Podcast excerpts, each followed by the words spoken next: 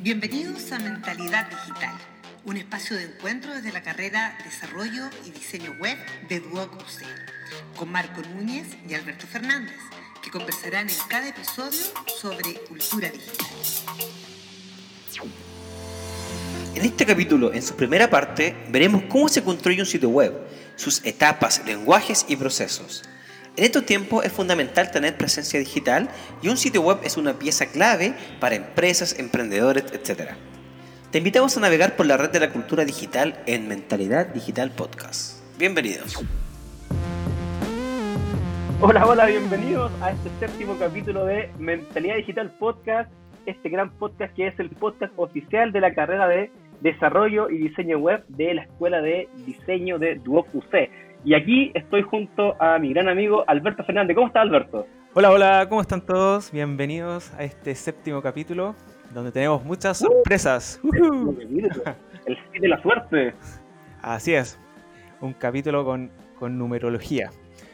Numerología. Y tenemos una sorpresa. Tenemos, claro. Sorpresa por ahí. a ver, ¿aló? ¿Aló? ¿Estás por ahí, don Vladimir Torres? Aquí estamos, ¿cómo están?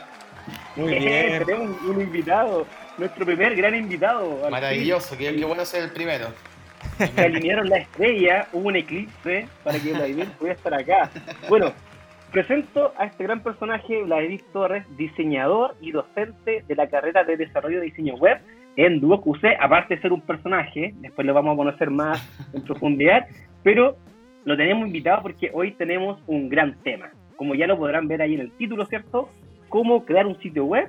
Y Vladimir Torres es la persona, Vladimir para los amigos, es la persona idónea para hablarnos sobre este gran tema. Así es que bienvenido Vladimir, siéntete cómodo, por gracias, favor. Gracias, chiquillos. Bienvenido, Qué bueno bienvenido, estar acá, por fin. Siéntete en pues. casa. Sí, pues. Siéntete en casa. Sí. Costó, pero aquí estamos, Vladimir. Estamos, estamos entre colegas, así que con Maravilloso. toda la confianza, con toda la confianza. Oye, eh, entonces en este gran este capítulo, ¿cierto? Trata de cómo crear un sitio web y acá Vladimir es la persona indicada para contarnos sobre esto, sobre este gran mundo del diseño web que nosotros nos dedicamos día a día prácticamente, ¿no? Sí, todo- todos los días ahí metidos en, en el editor de código, en el XD, en, en- en- en el rubro en general, finalmente, en los servidores, etcétera.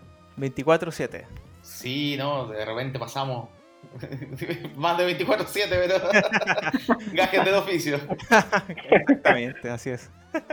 Pero se pasa bien, se pasa Sí, bien. sí, entretenido. A mí me encanta bueno, estar metido en el código, disfruto y me voy aquí en la, en la volada de- del mundo y de las estrellas codeando. Bueno, vamos a colocar aquí un temita de, para Don Vladi, ¿cierto?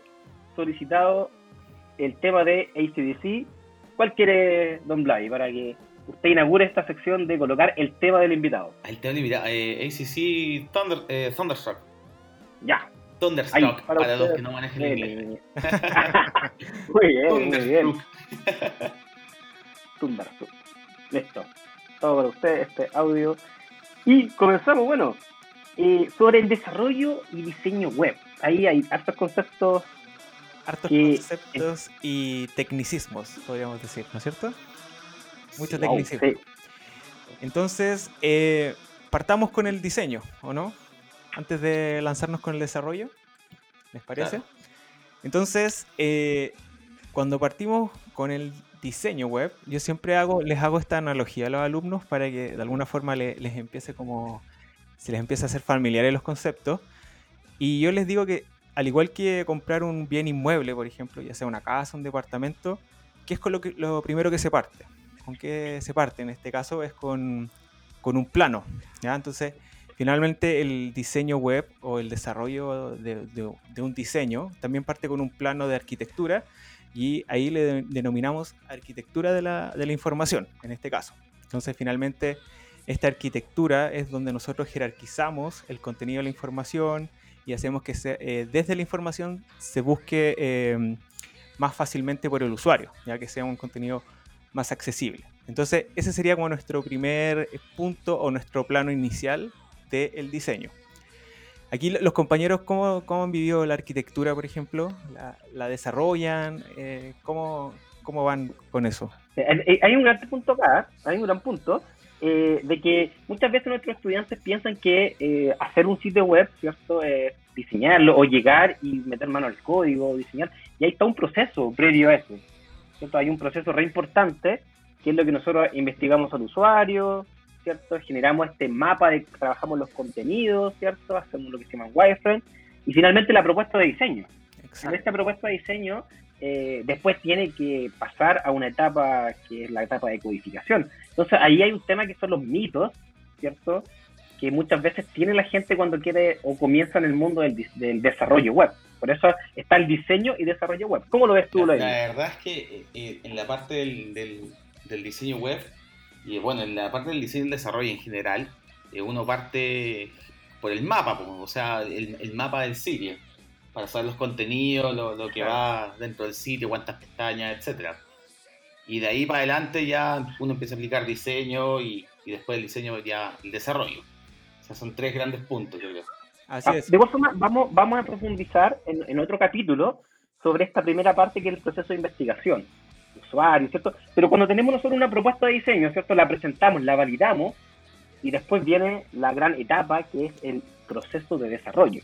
Claro, y aquí ya nos empezamos a meter un poco en, el tecnicismo puro y comenzamos a hablar de HTML, lenguaje semántico. Entonces, ¿cómo, ¿cómo, definirían este lenguaje semántico o cómo, en sus propias palabras, por ejemplo, le hablarían del HTML? Digo, desde la experiencia. Eh, la, verdad es que el HTML yo siempre intento ejemplificar como si fuera la estructura de una casa, ejemplo, los cimientos. Como cuando eh, en una casa o un departamento, ¿cierto? Siempre están los cimientos, que son la parte estructural, las murallas, la tabiquería, lo que son el techo, los palos que hay en el techo, y, básicamente sería la estructura en lo que, en lo que montamos nuestro, nuestro sitio web, básicamente. Es como la parte más básica del desarrollo de un sitio. Claro, o sea, ya tenemos el plano, por ejemplo, de la casa, que sería la arquitectura, y ahora pasamos a, los cimientos ya formales de que sería este lenguaje. Y por ejemplo, em, cuando hablamos de un lenguaje, em, acá es necesario que, al igual que todos cuando aprendemos un lenguaje, un idioma nuevo, tenemos que saber cómo, cómo es su vocabulario y también cómo interpretarlo. ¿ya? Y para eso, eh, de alguna forma, es lo que nosotros tratamos de enseñar de este lenguaje de código, para que los navegadores ¿ya? que leen los sitios web sepan interpretar lo que nosotros estamos escribiendo en el código. Y por eso ese eh, es el lenguaje semántico. Entonces, eh, en este lenguaje semántico existen etiquetas, ¿ya? Que de alguna forma podríamos decirlo que dan indicaciones para que también este navegador o los, los navegadores en general interpreten esa indicación las etiquetas son como, como si lo quisiéramos llevar a un, plano más visual.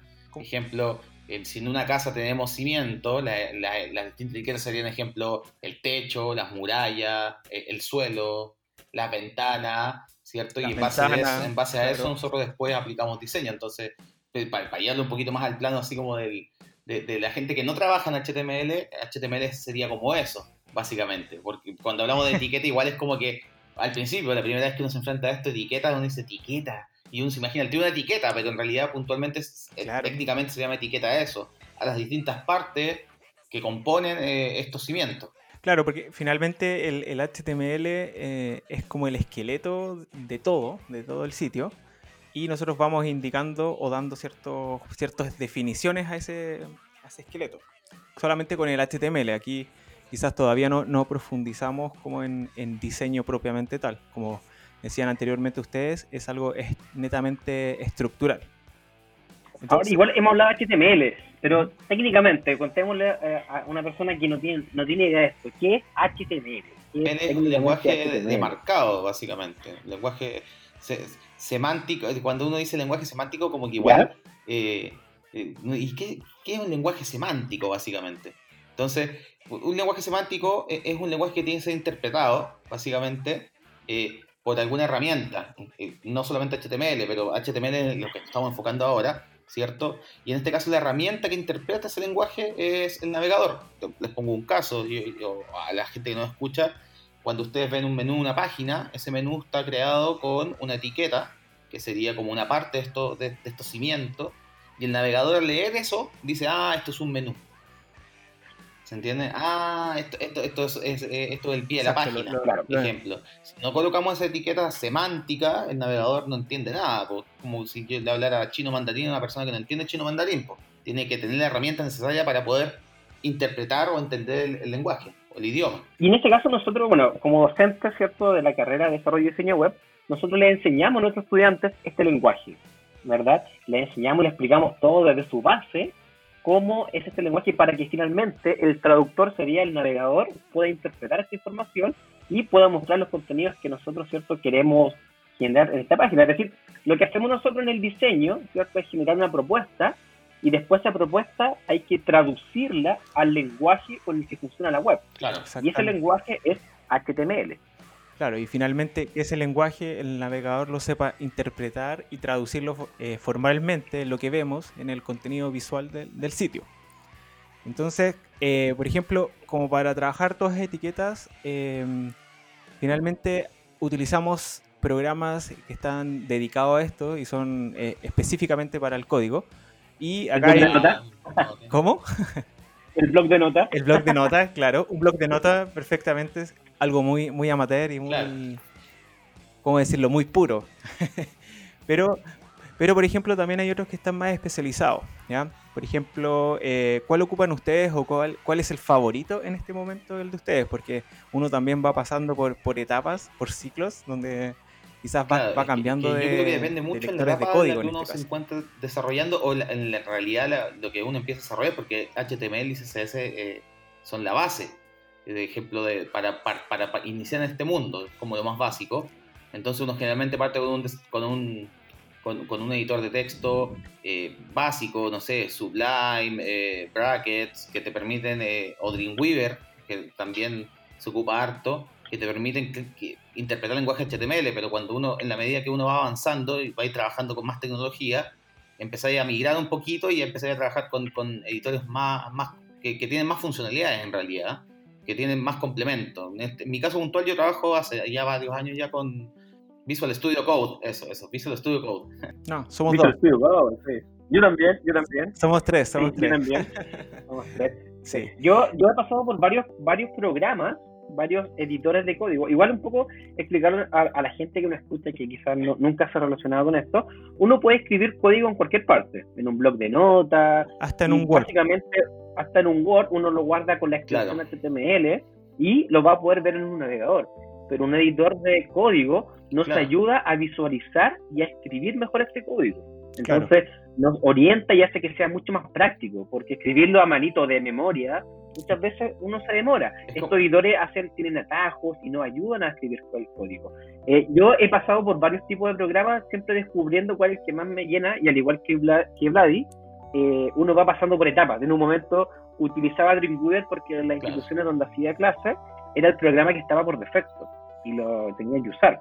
Y después me acostumbré, después dije, ya este proyecto lo voy a usar, voy a utilizar Atom, en un momento utilicé Atom, también pasé por Sublime Text, y ahora finalmente estoy con, hace ya un buen tiempo, con Visual Studio Code, que también se complementa porque nosotros, de alguna forma, ya estamos desarrollando con proyectos de otras complejidades, con otros, con otros lenguajes también, y este programa se hace mucho más idóneo para, para poder llevar a cabo ese tipo de proyectos. Así que ya somos tres. Yo trabajo eh, harto en Adobe XD, que es un software de Adobe, y hace poquito, hace muy poquito en realidad, como menos de un mes, lancé la, la comunidad de Adobe XD en Chile, y me escribieron desde allá, desde, desde, Adobe en general, y me dijeron, oye, pero eh, Adobe XD tiene una, un complemento Visual Code para Visual Studio Code. De verdad, sí, se lanzó en octubre. Y yo no te puedo creer, sí, y tú puedes, y tú, y, tú puedes pasar del archivo visual, ¿cierto? Y lo pasas por Visual Studio Code y te genera la, te genera una hoja de estilo con, lo, con los estilos que tú tienes ahí. Sí, si tú los uh, sincronizáis, tienes que sincronizar las dos, los, los, dos software. Descargas la extensión de Visual Studio Code y después de eso, ¿cierto? Trabaja en Adobe XD y cuando pones, eh, cuando compilas, cuando juntas, cuando le dices a las dos máquinas que se junten, a los dos software que se junten, el Visual Studio Code lee todo XD y dice, ya, ok, tienes un color rojo acá, tienes una tipografía tanto, tamaño tanto, y te genera tu hoja de estilo completa. Y maravilloso, la verdad es que yo, yo empecé a ocupar desde que me dijeron, en noviembre creo que empecé más o menos a ocuparlo, y, realmente agiliza el trabajo porque te genera el archivo y no, hay que estar escribiéndolo.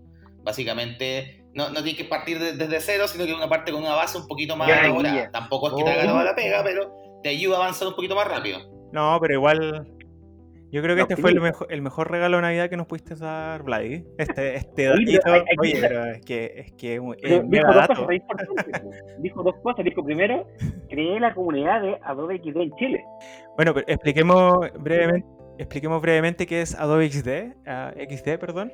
Finalmente, el Adobe XD, es para generar las interfaces o finalmente el diseño visual de nuestro Sí, sitio. por- por- como porque a- antes, la- antes de la Adobe previa XD al código, existían, eh, bueno, la, la, la suite Adobe, que son, son los software de Adobe, y generalmente nosotros, lo- todos los que trabajamos en el rubro, más de alguna vez tuvimos que pasar por Photoshop o por Illustrator para diseñar la- los sitios. Y después de eso, de- después de un tiempo, Adobe se dio cuenta de que había un mercado y que, que había una necesidad también latente de parte de la gente que trabaja en di- diseño y desarrollo y lanzando XD, que finalmente es un software especializado para lo- los temas digitales, porque no solamente puedes diseñar páginas, también con me- mesa. Claro, es que, y, y más, más allá de diseño de interfaz, Claro, son diseño de interfaces, porque trae principalmente. Claro, complementos para diseñar, ejemplo, layout de Instagram, eh, mesas de trabajo para Instagram, para History, te permite grabar video, animar. Entonces, tiene hartas cosas bien choras que te permiten desenvolverte en el mundo digital en general. Así, y, ahora sus fuertes son, las- son el diseño de páginas web. o sea, derechamente es el fuerte del, del software, pero tiene otra, otra- otras cositas Claro. que vienen nativos, o sea, no, no hay que instalar nada. Tú instalas el software y viene ahí crear una mesa de trabajo para, para Instagram, ejemplo, o crear un post de Facebook, o animar un, un history, te dice, y, y creáis la mesa y te genera la animación. Bien choro, la verdad, las cosas. Ma- Manda el link, porfa. Manda el link del complemento de Visual Studio Code con Adobe.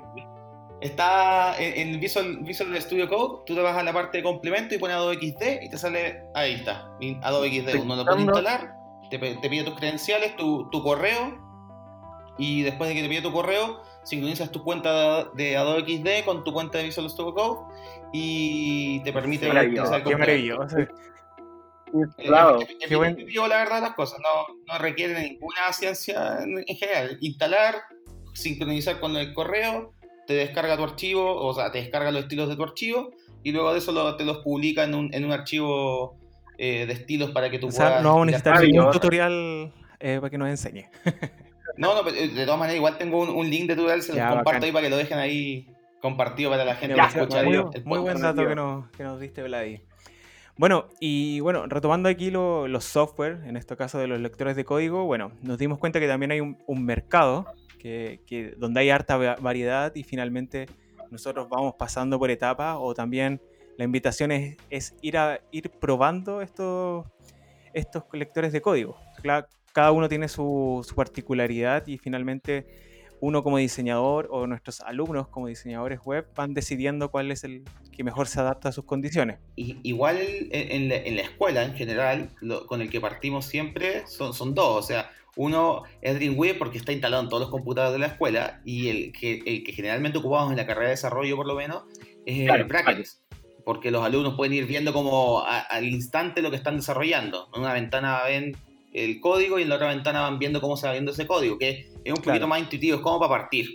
Así como, ya, si queréis partir, parte con bracket, que es realmente amigable, facilito, te cierra las etiquetas, so- te cierra el, el código para que se entienda, porque yo de repente digo, te cierra la etiqueta sola, y ustedes dos me No, entienden, porque quizás la gente no está escuchando, no, pero básicamente, cuando tenemos el código, eh, uno parte escribiendo una, una, una línea de código y debe cerrarla. Entonces el, el software lo que hace intuitivamente te, te cierra eso. ¿no? O- si uno no lo cierra, el software lo cierra. Entonces es amigable.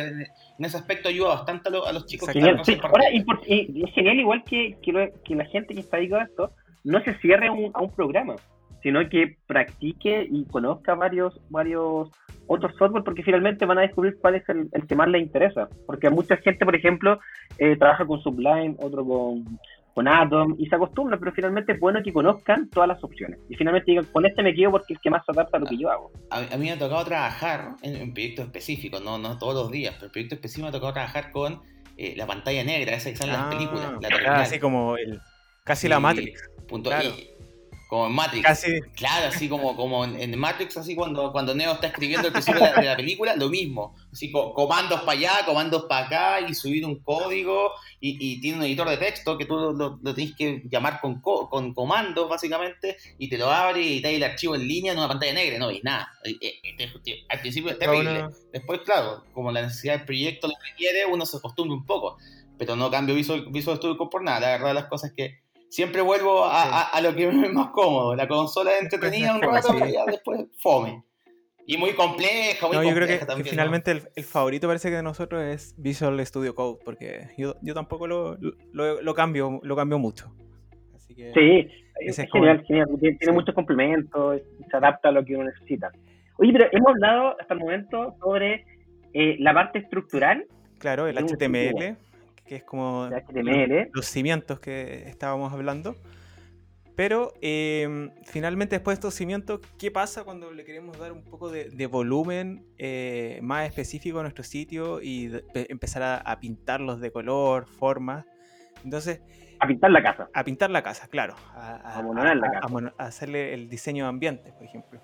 Entonces, ¿qué es lo que tenemos que hacer con esta estructura para darle el, color necesario, la pintura que queremos hacer nosotros específicamente. Entonces, eh, acá queremos invitar a Vladi, que tenga el honor de preguntarle a nuestra asesora virtual Angie. Eh, bueno, le pregunto, eh, Angie, ¿qué, ¿qué, son los estilos CSS? Los estilos CSS hojas de estilo en cascadas es el lenguaje que se encarga de dar los aspectos visuales a los sitios web. Con este lenguaje podemos definir, por ejemplo, los colores, tamaños, estilos de fuentes, posicionamiento de los elementos que componen el sitio web y se complementan con el lenguaje HTML. CSS está diseñado principalmente para marcar la separación del contenido de un sitio web con el diseño. Bueno, entonces ahora entendemos un poco y nuestro público ya también se va acercando a lo que es esto CSS, que es, eh, por decirlo, estilo en cascada en español. Y finalmente eso es lo que nos permite darle un poco la, pintura o, el volumen desde el diseño a nuestra estructura de HTML. Entonces, eh, finalmente, si nos remontamos a un, ¿cómo se llama? a un hito histórico. Finalmente, el, el lanzamiento del CSS como tal eh, partió el año 1996, donde finalmente se separa el estilo del documento HTML como un archivo independiente. Entonces, para la gente que no, nos escucha... Es un granito, un granito. Claro, para la gente que, no, que nos escucha, finalmente, para nuestro sitio web siempre vamos a tener dos archivos que son fundamentales. Uno que es el archivo con la extensión .html y el otro, que es el que le da vida o el que le da el diseño, tiene que ser el archivo con extensión .css.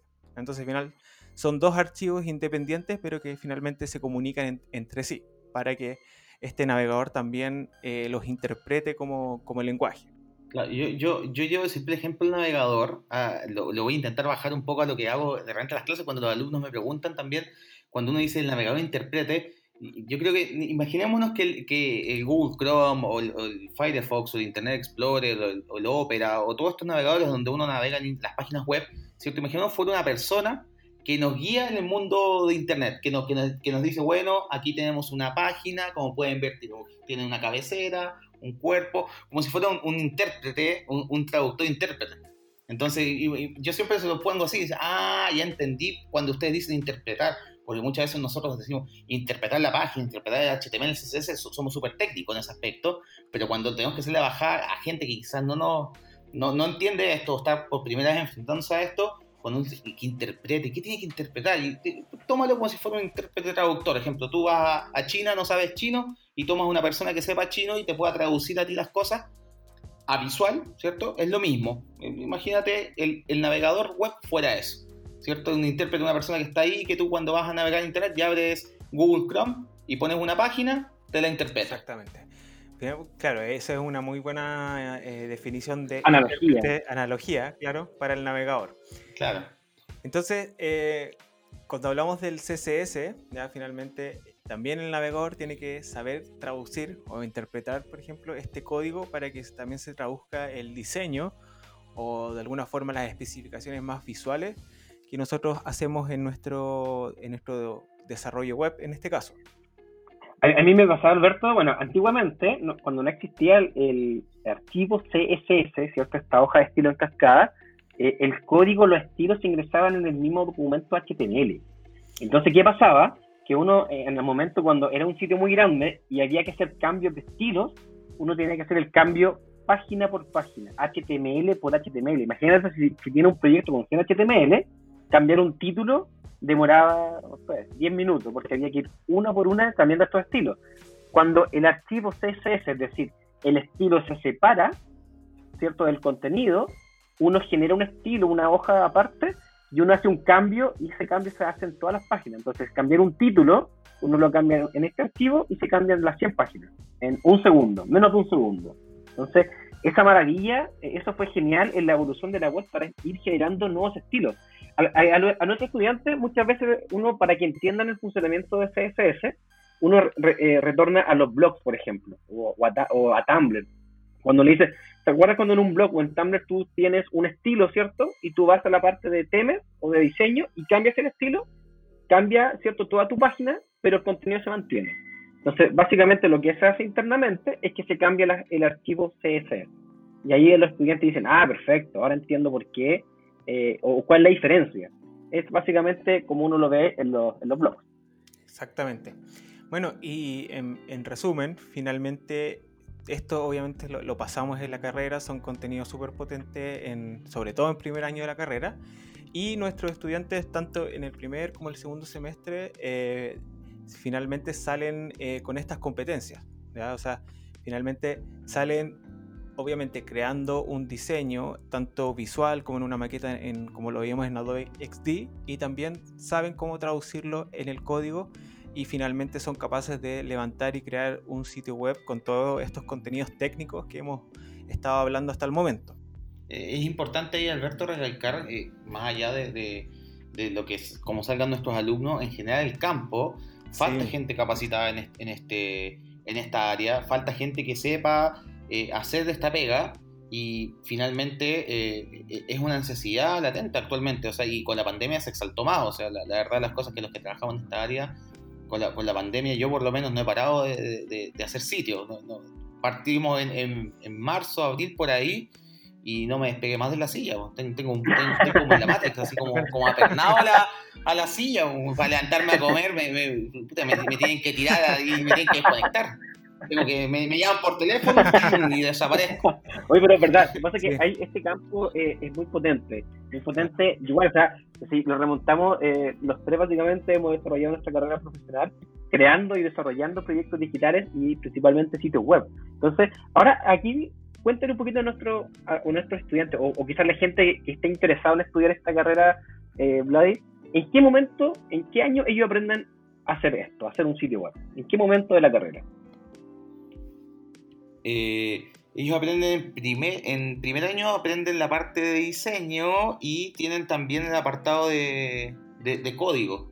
Ellos estarían como entre el primer año, casi segundo año, ya pasando haciendo sitios, básicamente. Cosa que nosotros cuando estudiamos no, no, teníamos esa opción, la verdad, las cosas, yo, yo aprendí por YouTube, por lo menos.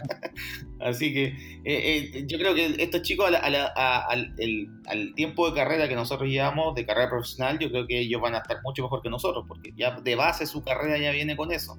Es como, es como el símil de los niños que tienen inglés en kinder. Uno que tuvo inglés en, primero medio recién, entonces le cuesta un poco más, pero los, los chicos hablan inglés fluido. Lo mismo pasa con la carrera. O sea, los, chicos parten con una base eh, súper robusta en, en, el área de diseño web, ¿cierto? Y, después siguen con el área de desarrollo y ya el segundo año están haciendo producto digital y, están trabajando en, en, el área puntualmente, o sea, no trabajando formalmente, sino que haciendo encargos, pololito, sitio web variado y la verdad las cosas es que el panorama cambia harto en ese, en ese punto. No es lo mismo partir, aprender por, la, por las de uno que, te enseñen y realmente tener una base robusta, sólida y, en menos de dos años ya estar en el mercado. Es genial. Eh, bueno, Vladi fue el docente, ¿cierto?, de este año en el cual le enseñamos a nuestros estudiantes lenguaje semántico y hoja de estilo. Vladi en la, en la sede de Plaza Vespucio, junto a Jimena. La gloriosa sede de Plaza Junto a Jimena. es, que, yo estudié ahí, pues, entonces no, no me voy a Oye, pero acá estudié ahí y terminé haciendo clase de barrera. Acá, acá todos somos exalumnos de, de Duoc, así que ahí estamos, Estudié en San Carlos también. estamos, Ah, estamos bien abanderados. Muy bien. Todos de diferentes Sí, sedes, sí. pero alumnos de Duoc al fin y al cabo. Bueno, Alberto y yo estuvimos en la sede de Padre Alonso Valle y enseñamos este, este año a nuestros estudiantes a, ¿cierto? a generar eh, proyectos digitales y fue una gran experiencia, o sea, fue genial cuando nuestros estudiantes en el primer semestre se enseñó todo lo que tiene que ver con experiencia de usuario, diseño y en este segundo semestre les enseñamos ya lo que es este lenguaje HTML, CSS y otras cosas más y fue genial cuando ellos lograron aprender a hacer un sitio web. O sea, ellos decían, nunca pensamos que en el primer año íbamos a lograr hacer un sitio web. Y la, y la emoción fue total. Eso, fue total. eso es una realidad, la verdad, las cosas que a mí también me iba a sorprender. Yo, como te digo, o sea, como uno que fue más autodidacta, a uno le costó igual un poco sangre, sudor y lágrima, como que veí los videos en inglés, te costaba un poco y, y entendía y ahí, hay error, pero los chicos en primer año, la verdad, las cosas que han entregado proyectos súper buenos y, y la verdad de las cosas, a mí me sorprende mucho eh, el nivel con el que están, con el que van a salir, porque están saliendo chicos con, con un nivel súper alto. Sí. Eh, en un poquito tiempo más, lo más probable es que ya tengamos competencia en el mercado, así que bueno, porque hay mucha pega. Hay mucha pega en esto. tal Uno- cual. Sí, es bueno tener competencia y buena, porque a mí también me ha tocado trabajar con proyectos web que los tomo por, por otra parte y el código súper mal hecho y me he enfrentado a muchos problemas porque quizás no hay una buena base. Así que eso es bueno Claro, también sí. porque nosotros enseñamos a ser ordenado, a que el código sea ordenado, que el proyecto sea escalable y que finalmente puedan generar un gran proyecto. Claro, como dato freak de- del mercado, como en, en que nos envolvemos, por lo menos lo que me pasa a mí, no, no, no voy a hablar por mi experiencia, me pasa que, ejemplo, muchas de las pegas que a mí me llegan son eh, errores de otras, de otras oficinas, de otros profesionales, que viene la página mal hecha, que la página, el proyecto no quedó como querían porque la persona que lo desarrolló no tenía las competencias necesarias. Entonces, insisto en el tema de que falta gente capacitada en, el rubro, falta gente que tenga estudios en el área realmente, o sea, que sea profesional, profesional, o sea, que, vea la cuestión y, no, te, no te invente una cuchufleta, sino que te diga, ah, esto se hace así porque esto es de esta manera. Entonces, eso lo enseñamos en la carrera y es muy importante, yo lo- se lo digo siempre a mis alumnos, o sea, gran parte de la cantidad de pega que yo tengo, porque tengo mucha pega en desarrollo, es por lo mismo, porque me vienen llegando sitios que están mal hechos, que hay que hacerlos de vuelta, o que hay que replantearlos de vuelta desde un inicio, desde el mapa del sitio hasta el desarrollo completo, o sea, desde el diseño también, que de repente llegan unas cuestiones que son inviables también. Entonces, es importante resaltarle y, y- y dejarle claro a la, a la gente que nos escucha que eh, efectivamente todo lo que hemos dicho ahora, eh, que los chicos desarrollan en primer semestre, es así, o sea, los chicos salen con un nivel que, re- que realmente a ellos les va, les va a permitir, ¿cierto?, empezar a trabajar a partir del, del- del segundo semestre, en pololitos, en carritos chicos, nada muy elaborado tampoco, pero sí a un nivel mucho mejor de lo que en el mercado existe en la actualidad. Así es. Eso, eso es verdad. Sí, eso y también verdad. aclarar un punto acá, chicos, que no lo mencionamos, pero este capítulo, ¿cierto?, de cómo crear un sitio web, estamos, esta es la primera parte, porque estamos hablando sobre eh, HTML, CSS, que es la parte más front, más, más, más sencilla, y el próximo capítulo va a ser la parte 2, en donde ya vamos a hablar sobre la interacción, sobre otras cosas ya un poquito más complejas, y vamos, por eso decidimos dividir este podcast en dos. Así que, re importante. Oye, Vladimir, un poco eh, queremos que nuestro público te conozca. Así que tenemos aquí pre- preparadas algunas preguntas, no, no sé si incómodas, ¿ah? pero No, pero aquí, no es nada. aquí está llegando, está Marco, llegando nada terrible. Te, te voy a decir lo mismo que siempre digo, estoy comprometido. No sigamos con estas preguntas, Marco, por favor. No insistas, no insistas. No está insista, Marco, no llegando. Dice, sol- soltero casado, dice acá, soltero judicial. No, no, comprometido, comprometido ya harto años de pareja, un hogar conformado, tres gatitos, muy feliz también. No, No, bueno, la primera pregunta acá que tenemos preparada para ti es, cuéntanos sobre tu trabajo. ¿Cómo ha sido tu trabajo relacionado a proyectos web? ¿En qué estás actualmente? Mira, la, la verdad es que si estoy, eh, mira, estoy, yo tengo una oficina de desarrollo con, con un amigo, tenemos una oficina de desarrollo y somos hartos, son como 12 personas, más o menos, que nos dedicamos al, al área de diseño y desarrollo, en general, proyecto completo, lo que conversamos recién, el mapa del sitio, el diseño, el desarrollo, todo. Y añadido a eso algunas tecnologías más. Y la verdad es que estoy con hartos proyectos bien, bien grandes que, me absorben en, en general todo el día. Eh, estoy con, con, portales gigantes, la verdad. De, no sé, pues todo la oficina tenemos, trabajamos derechamente con el círculo de especialistas Soy, Mac, Tenemos Acuachile, que es una fundación o una corporación, no sé, que se dedica a los salmones, gigantesca también. Eh, la, la, verdad, las cosas que me quedo chico contando algunas cosas porque la verdad es que es difícil de, entender quizás la magnitud del, proyecto porque son gigantes, la verdad. Y estoy todo el día en una pantalla negra, codeando, porque partimos por el, parto por el diseño y la parte de diseño es la parte más entretenida, ya básicamente, ya es como entre, relajado, por decirlo de alguna manera.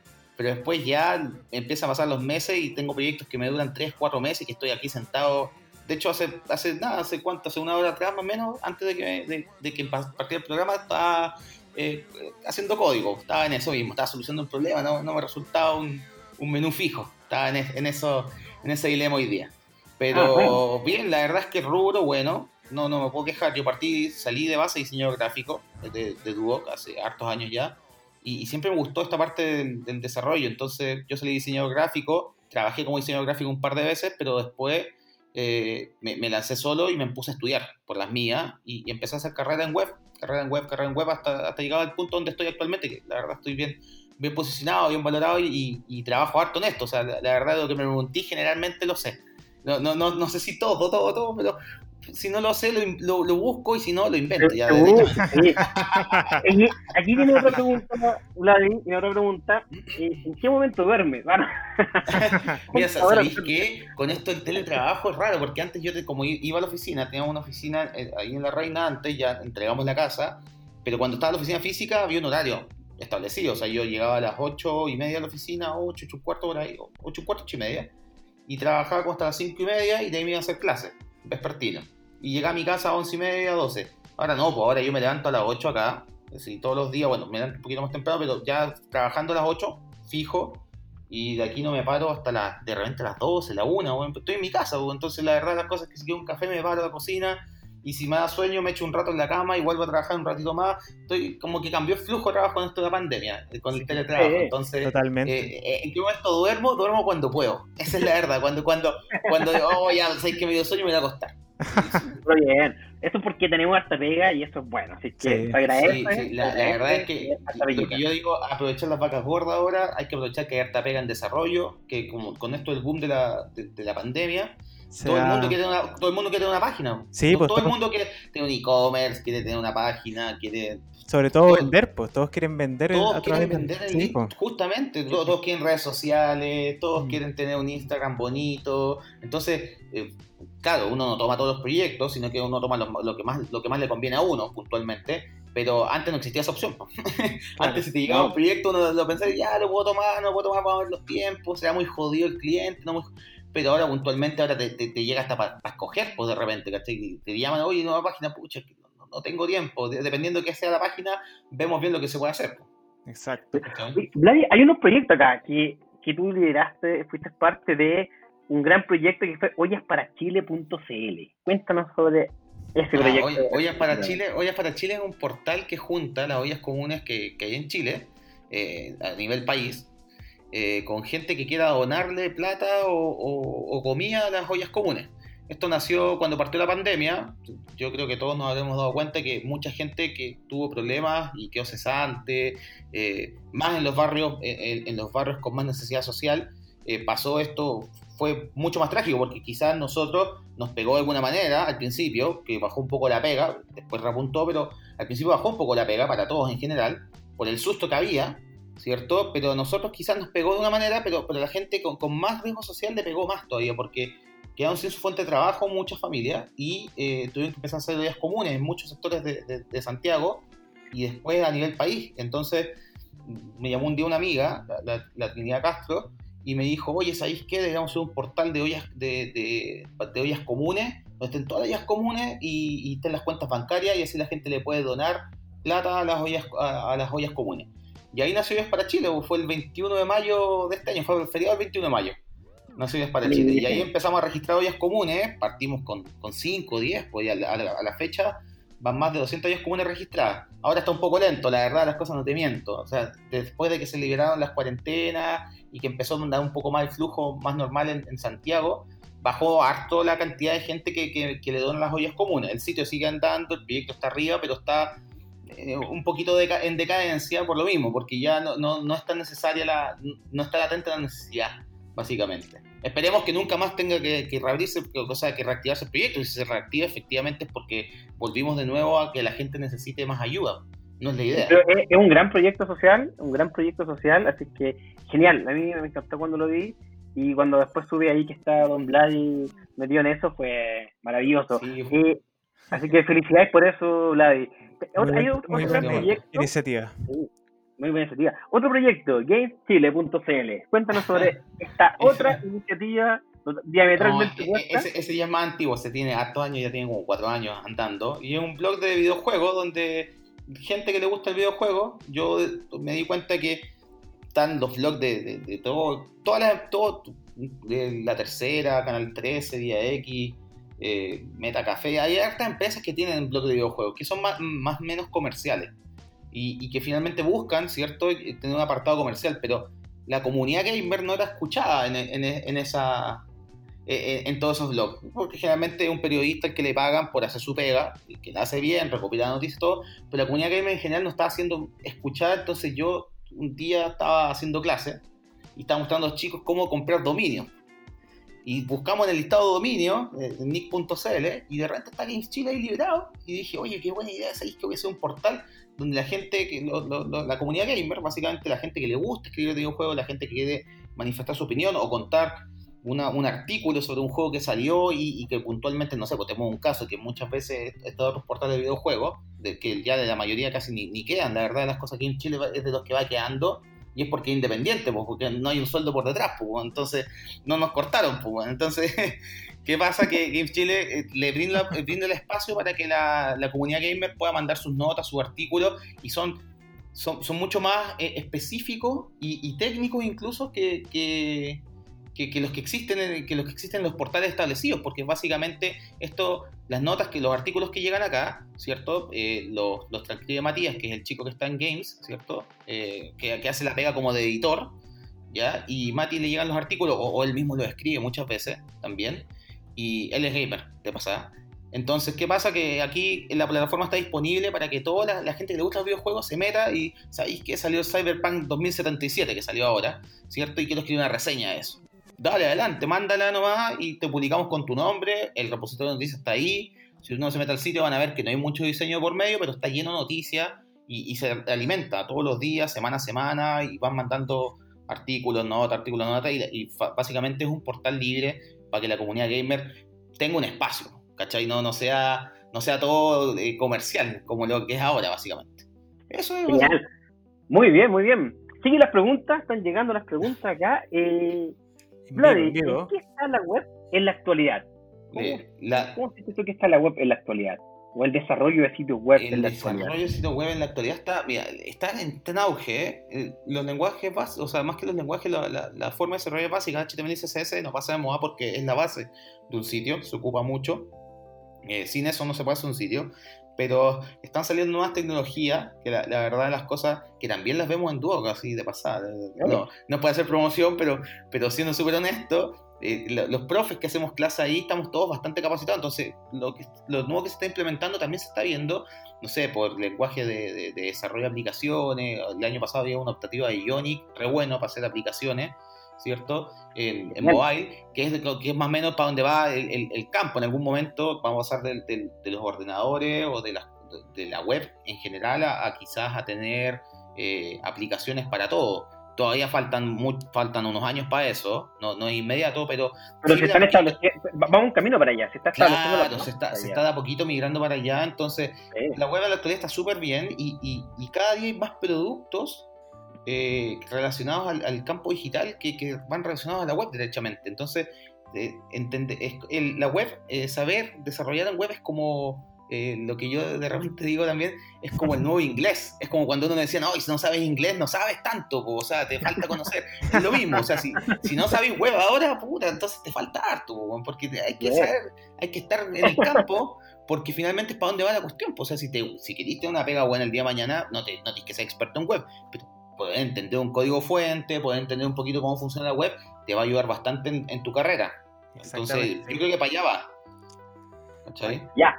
Oye, y, aquí, aquí siguen llegando las preguntas. ¿Cómo visualizas tú, cómo visualizas, Vladi, el futuro del desarrollo web? cómo, se viene esto a futuro? Un poco diste algunos tips ahora, pero yendo un poco más a futuro, ¿cómo, cómo sientes que esto se, viene? O sea, la, verdad es que, es, mira, yo, yo creo que eh, todo depende de la medida que avanzan las tecnologías, eh, eh, más allá de la web en general, también cómo avanzan los, los equipos con los, en los que nosotros visualizamos o navegamos Internet. Actualmente existen servidores muy power que te permiten transferencia de datos muy, mucho más rápido. Se viene el 5G en un tiempo más y el 5G, eh, la verdad es que la velocidad del 5G eh, supera por bastante a la que tenemos actualmente como, como fibra óptica y lo demás. Entonces, la velocidad, la performance va a cambiar y eso también nos va, nos va a hacer crecer a nosotros, también los, los que trabajamos en el desarrollo, nos va a obligar un poquito a mejorar, ¿cierto? Y a ocupar distintos recursos. Por ejemplo, ahora uno, te pongo un caso, uno en la web no podéis subir una foto de 100 megas porque el sitio no te corre nunca.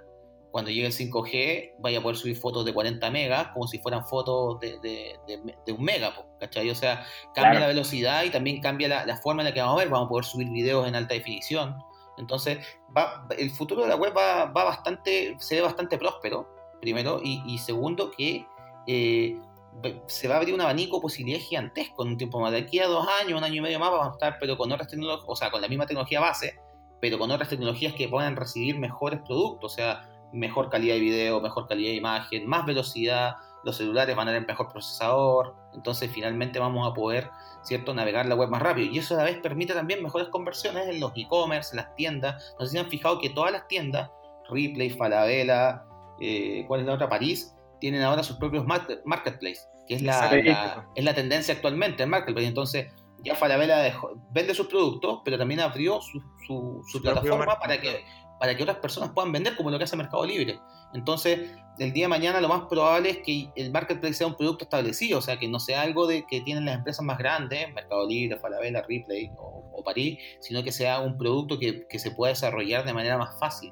Y la única forma de que eso pase, ¿cierto? Es, cuando se empiezan a las nuevas tecnologías. Cuando llegue el 5G, mejores equipos, mejores procesadores, ¿cierto? Más velocidad en, todo esto que va a permitir que el futuro de la web sea, sea bien próspero, porque ya se ve bien próspero, pero va a ser más próspero todavía yo. Estoy casi Maravilloso, maravilloso, maravilloso. Y finalmente, como...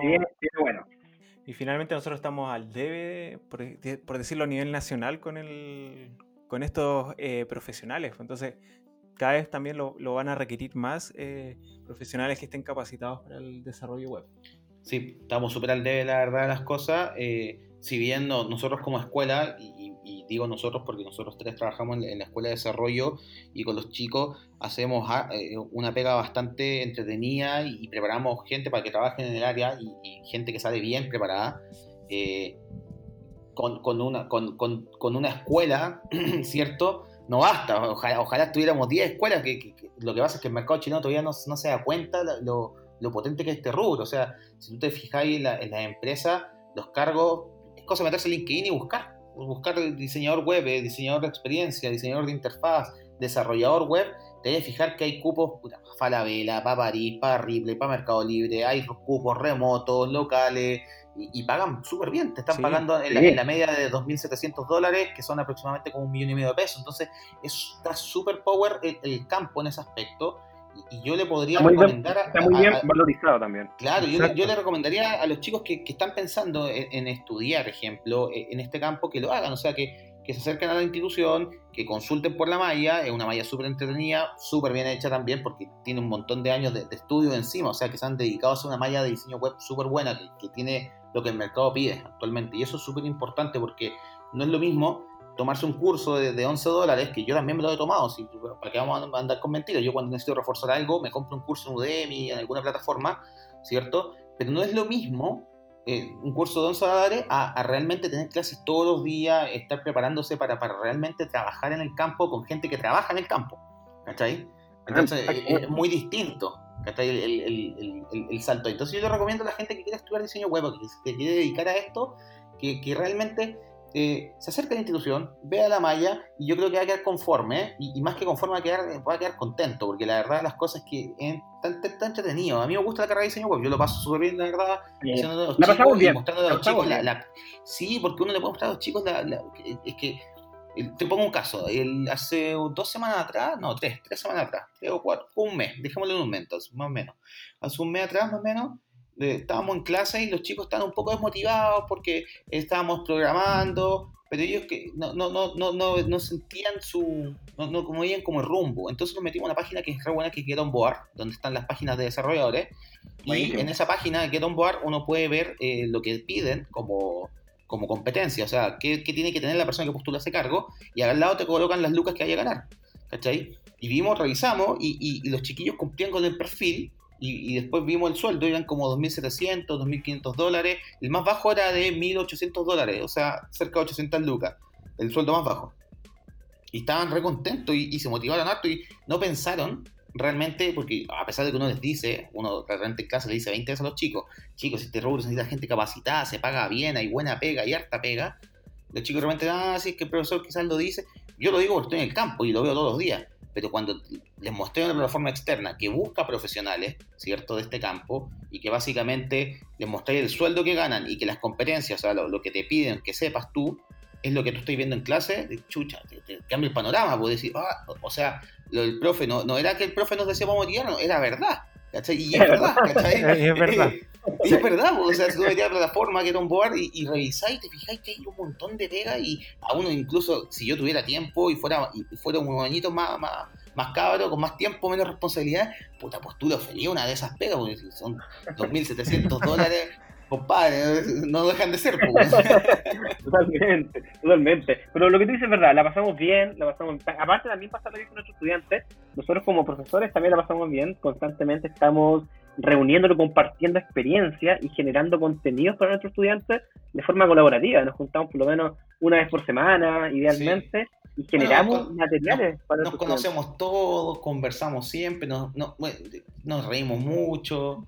La, verdad, no, que es que la verdad, o sea, si tú me preguntáis a mí, si fuera un mal ambiente laboral, yo no estaría ni, ni a palo en el podcast con ustedes, pues, bueno, si, súper claros, pues, bueno, si estáis pasando mal, no vaya al podcast de la escuela, pues, bueno. no, ¿verdad? Pero, al contrario, lo pasamos súper bien, de hecho, que me hayan invitado, yo estoy súper contento también me hayan invitado, y, y la verdad es que se pasa bien, nos reímos harto, somos una escuela bastante somos, somos todos profes que trabajan en el área y compartimos tallas del área también. Entonces, he entendido porque esa misma bajada se la hacemos a los alumnos y los alumnos igual lo pasan bien con nosotros. O sea, se ríen, uno le muestra un caso, le dice, que a mí me toca más de una vez en clase, dice, oye, ¿sabéis qué? Tengo este problema y con este cliente le muestro, oh, profe, manso cliente. Claro, y ellos piensan que hacer sitios web es como es como tocar un botón y, hacerlo. Claro, o, también de repente piensan esto que, que hacer tu web es como casi el tipo este que vende páginas por 5 lucas, po. Y ven páginas web y se imaginan que están estudiando para eso. Y tú dices, no, pues tú estás, ustedes están estudiando para esto otro. Y les mostré, no sé, pues sitios como tu, de, de, LAN, ejemplo. Oye, un diseñador web hizo un sitio LAN, ¿cachai? Y un cabro que estudió experiencia de usuario eh, se dedicó a hacer la experiencia de navegación de los usuarios para poner el buscador en un lugar específico. Tenemos estudiantes de la carrera que están, que están trabajando en Sura, ejemplo, en la plataforma de eh, seguro, y les toca todo el día hacer eh, entrevistas y esas entrevistas pasan a la interfaz, ¿cachai? Y, son super, y, es súper entretenido. Cuando tú contáis esa historia a los chicos, quedan sorprendidos porque ellos pensaban que, que, claro, ellos estaban con una mente quizá un poquito cerrado del, del campo y cuando les mostráis lo que es el campo, quedan sorprendidos. Entonces, la verdad las cosas que, como Marcos dice, como Alberto también dice, lo pasamos bien y, la verdad que lo que pasamos es entretenido, o sea, es choro, la, carrera es bien entretenida, la verdad, no, no, no, tengo que hablar sobre eso. Oye, para ir cerrando, Ladi, para ir cerrando este capítulo, eh, ¿qué le aconsejarías tú a los estudiantes o futuros estudiantes que quieran estudiar o dedicarse al diseño web? Eh, ¿Qué le aconsejaría yo a los chicos? La verdad es que le aconsejaría que si les gusta esta área o si están dudosos si les gusta esta área o el diseño web, eh, que se acerquen, que se acerquen a la institución, que consulten, que, revisen la malla, que, si tienen dudas pueden siempre consultar, mandar correo y la verdad que los correos, eh, si le llega un correo a alguien con una consulta y, no la sabe responder, lo más probable es que nos consultan a nosotros, que somos los profesores del área de desarrollo y nosotros felices de responder también, o sea, tampoco es algo ajeno a nosotros. Eh, y, nada, pues si lo quieren pasar bien y estar con estos tres personajes que estamos acá, eh, únanse. esto es como ven a ganar, ven a triunfar, una carrera te espera, ¿cachai? no vamos a decir el terminar el loca, no vamos a terminar el loca porque este podcast de la escuela, pero. Ah, claro. me entendió? Pero... Una calle carnet, una calle carnet. Calle carnet con eso, sí, pues entonces pero, pero, que se acerquen y que si les gusta el tema web, que, que, se, que, se, que se introduzcan en esto. O sea, pues mira, hay videos en YouTube de todo. De hecho, eh, no, no para hacer autopromoción, pero yo las clases que hago muchas veces las subo a YouTube porque algunos alumnos no tienen eh, internet en la casa, ejemplo, y tienen este plan de internet móvil que solamente permite redes sociales liberadas, y dentro de las redes sociales liberadas está YouTube, ejemplo. Entonces, eh, muchas veces no pueden ver la clase en la plataforma que, que, la, que la, institución dispone y la, las pasamos en YouTube, ejemplo, para que ellos puedan... A Vladimir Torres. Sí, con, con, mi nombre, sí. Y ahí está una clase ejemplo de diseño web. Y ahí pueden ver cómo lo pasamos bien, porque nos reímos harto, la verdad. Las cosas que ya pare, parece un, un late show cuando estamos en clase. Pues, nos reímos harto, echamos la talla, pues, hacemos la clase y los chicos preguntan, profe, tengo una duda, o escriben en el chat, profe, ¿cómo se hace esto? Entonces, si tienen ganas de estudiar y, les, y, y, les, gusta este, este campo, el campo digital, acérquense a la institución, consulten, la verdad que se van a quedar sorprendidos. Yo creo que con, con, la malla que tenemos porque está súper entretenida y, ahora que a colmo ya se mejoró de nuevo porque se va mejorando todos los años, entonces se volvió a mejorar y está filero, o sea, a mí me gustaron. Entonces yo hubiera sido cabro de 18 años que le gusta la web como cuando entré a estudiar diseño gráfico, puta, yo me hubiera metido a la carrera. La verdad no lo había pensado. a mí me gustaba. Ah, muy entretenida, es verdad última pregunta, eh, aparte, bueno, yo, yo, yo te veo como Freddy Turbina, dicen que no duerme, aparte, cuando conocen hablar y lo, lo googleen ahí van a ver que tiene, tiene sus su crespos, ¿cierto? Es como Freddy Turbina, dicen que no duerme, porque aparte de ser un diseñador exitoso, desarrollador, docente, emprendedor, emprendedor, también es un podcaster. Sí, ¿no? tenemos un podcast tenemos señores. Para, para, que, no te, para, para que te reí un poco, el podcast lo hago con otro amigo de, de Dubos, con otro, con otro colega que trabaja en Todo queda en familia, todo queda en todo familia. Queda en familia. Sí, el podcast lo hago con, con diseñadores, un podcast que, que nace de la necesidad que, mira, esto es una hueá muy loca, pero nos juntamos con Francisco Aguilera, que no, ahora lo van a ver seguramente si, si se han topado en Doméstica, el chico Doméstica, que ahora molestamos harto a Francisco, porque ahora me sale la propaganda a mí, po. antes no lo, lo veía una vez a la semana, y ahora lo toda la semana en YouTube, pues me sale en Doméstica, ¿quieres tomar un curso de diseño web? Toma con Francisco. Entonces... En Instagram eh, aparece a mí, acá rato. Claro, entonces Fran es un amigo mío desde hace años, y Joel también es otro amigo mío de hace años, y Joel paradójicamente hace clases ahí en, en San Carlos. San Carlos eh, claro, no sé si hace de, no sé si hace de web o hace de, de experiencia. No, no, la verdad es que no, no, estoy claro en eso, nunca le, he preguntado tampoco. Pero eh, un día siempre nos juntábamos a conversar los tres. Oye, nos juntábamos y había un Google Meet y nos poníamos a conversar. Y un día nació la idea y, oye, sí, vamos a estas conversaciones, porque son conversaciones como del, del, día a día, del cotidiano de la pega. Y, y nació el, el, podcast por diseñadores, así como diseñadores y señores, diseñadores. Entonces, empezamos a hacer el podcast y cerramos el sábado pasado ya la segunda temporada con el capítulo número 20. La primera temporada está todo en Spotify en audio y la segunda temporada la empezamos a subir en video. Y es, es básicamente eh, un podcast de diseñadores del lenguado. Sí, esa, esa, esa es la, la, palabra realmente. Ahí en el, en el, podcast nosotros te cantamos el, el cantamos el mercado o, o, nuestra experiencia de, como trabajando como diseñadores web. Eh, la cantamos como, como, como nos sale, o sea, oh, el cliente como la ¿cierto? O, o, sabéis que este weón no me pagó la factura, ¿cierto? Entonces. Es muy entretenido. Es muy entretenido. Es entretenido, es, es, es entretenido, choro. Y, y aparte que la segunda temporada la están haciendo por YouTube Live, entonces sí. uno lo va viendo y se disfrazan para Halloween y bastante sí. Yo tengo. Es toda una experiencia, es toda una experiencia. Sí, este mundo es un pañuelo porque a, a, Francisco yo lo conocí en una charla que hicimos en otra institución. Le invitamos a una charla y a Joel también, pues o sea, yo iba a otras charlas donde participaba Joel. ¿Viste? Claro, entonces los conocí a los dos por diferentes rubros y después me doy cuenta en diseñadores que ustedes son amigos y te conozco a ti, entonces como sí. mundo de un pañuelo. Para pa que vean que se fal faltan profesionales capacitados, pues, todos nos conocemos, pues. Conocemos sí. todos. Es chiquitito el... es chiquitito el mundo del, del desarrollo y diseño web, entonces el mensaje para los chicos, faltan cap profesionales capacitados, así que si no quieren ver siempre a, a, a, estos tres personajes que estamos acá en el podcast, y no quieren verme a mí tampoco en otro podcast con otros tres personajes más, entonces estudien esto para que salgan otros personajes. salgan otros podcasts. Ahora claro, que, que salgan otros podcasts, así que sí, ¿no? invitadísimos ahí a que estudien desarrollo y diseño web hay que decir algo, diseñador igual fue inspiración para materia digital. O sea, yo escuchaba sí. diseñadores y, y también fue como un referente y siempre lo hemos dicho en, en, en, diferentes partes que diseñadores fue una inspiración también para, para lo que yeah. nosotros quisimos hacer con este podcast. Qué maravilloso, qué, qué, maravilloso saber, qué maravilloso saber que, que, todas las chuchadas que tiramos en ese podcast han servido para algo. Qué maravilloso. Hoy día me voy contento con estar día sabiendo eso. Gracias por la inspiración, por la inspiración. Oye, Qué Vladi, bueno que le haya gustado. Oye, Vladi, agradecerte el tiempo que tuviste para contarnos aquí sobre tu experiencia, eh, ser nuestro primer gran invitado, así que Uh, nada, muchas, muchas básicamente gracias. muy agradecido, la Oye, pasamos muy pero, bien. pero los dejo invitados para la tercera temporada, entonces, porque, mira, no sabemos si vamos a hacer tercera temporada. Estamos, estamos viendo si volvemos en marzo o volvemos en febrero. Todo depende de los tiempos, porque igual quita. Ustedes que hacen podcast deben saber, ¿cierto?, que es una cantidad de tiempo invertida que en, en Claro. trabajar el audio, editar. Editar. Ahí, ah, es todo un rubro distinto ¿no? el podcast, pero si llegamos a tercera temporada, hagamos el crossover más épico, pues, bueno, o sea, Me si ya- rinca, porque me rinca. la segunda temporada hicimos hartos crossover entretenidos, pero, pero este crossover debería ser más épico. Somos puros profes de la escuela y el chico doméstica, entonces Claro. sería choro. Estos serían como los, los Avengers de la, de la escuela, así como Claro. todos los superhéroes de la... Estaría re bueno. estaría- ahora, ahora, eso sí, eso sí eh, eh, en mi podcast somos del lenguaje, así que tienen que ir preparados a escuchar de todo. No te preocupes. No. Aviso al tiro. Acá nos aguantamos igual, no aguantamos algunas palabras, pero ahí las vamos a llevar para, para diseñadores. Sí, júntalas todas, júntalas todas.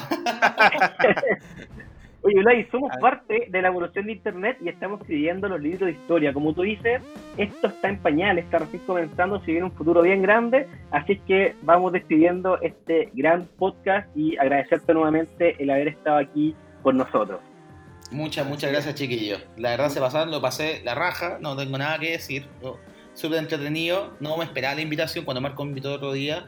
¿Cierto? Me comentó, me había comentado hace rato ya, pero después cuando yo me invitó otro día, la invitación ya es formal, es como cuando te dicen, eh, va a estar el cumpleaños Juanito, ¿cierto? Prepárate, pero cuando llega la invitación de Juanito ya, ya es distinto, la invitación está ahí, pues, ¿cachai? Ya, está- ya está invitado, eres oficial. Entonces, yo estaba re contento, así que agradecerle a usted la oportunidad también de, de invitarme acá al podcast de la escuela. La verdad es que lo pasé bien. Eh, espero que, que les sirva lo que grabé y si no, me mutean nomás, no se preocupen.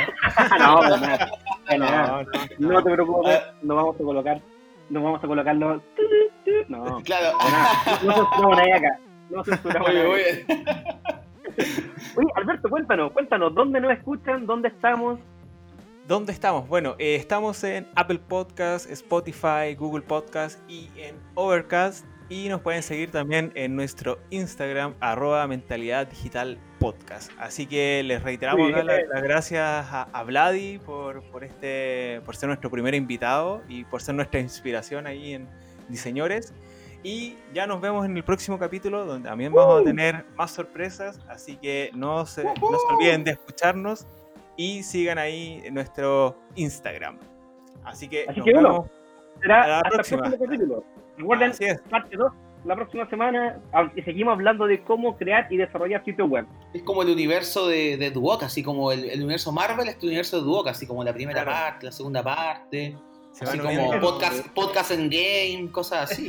Sí. Los- van saliendo los, los superhéroes.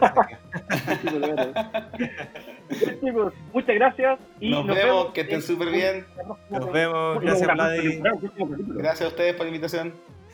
Chao, chao. Chao, chao. Hasta la próxima. Chao, chao. En la carrera Desarrollo y Diseño Web de DuoQC se forman los especialistas de soluciones para los usuarios en los entornos digitales que el futuro necesita. Conócenos en www.duoc.cl o síguenos en las redes sociales de la Escuela de Diseño de DuoQC.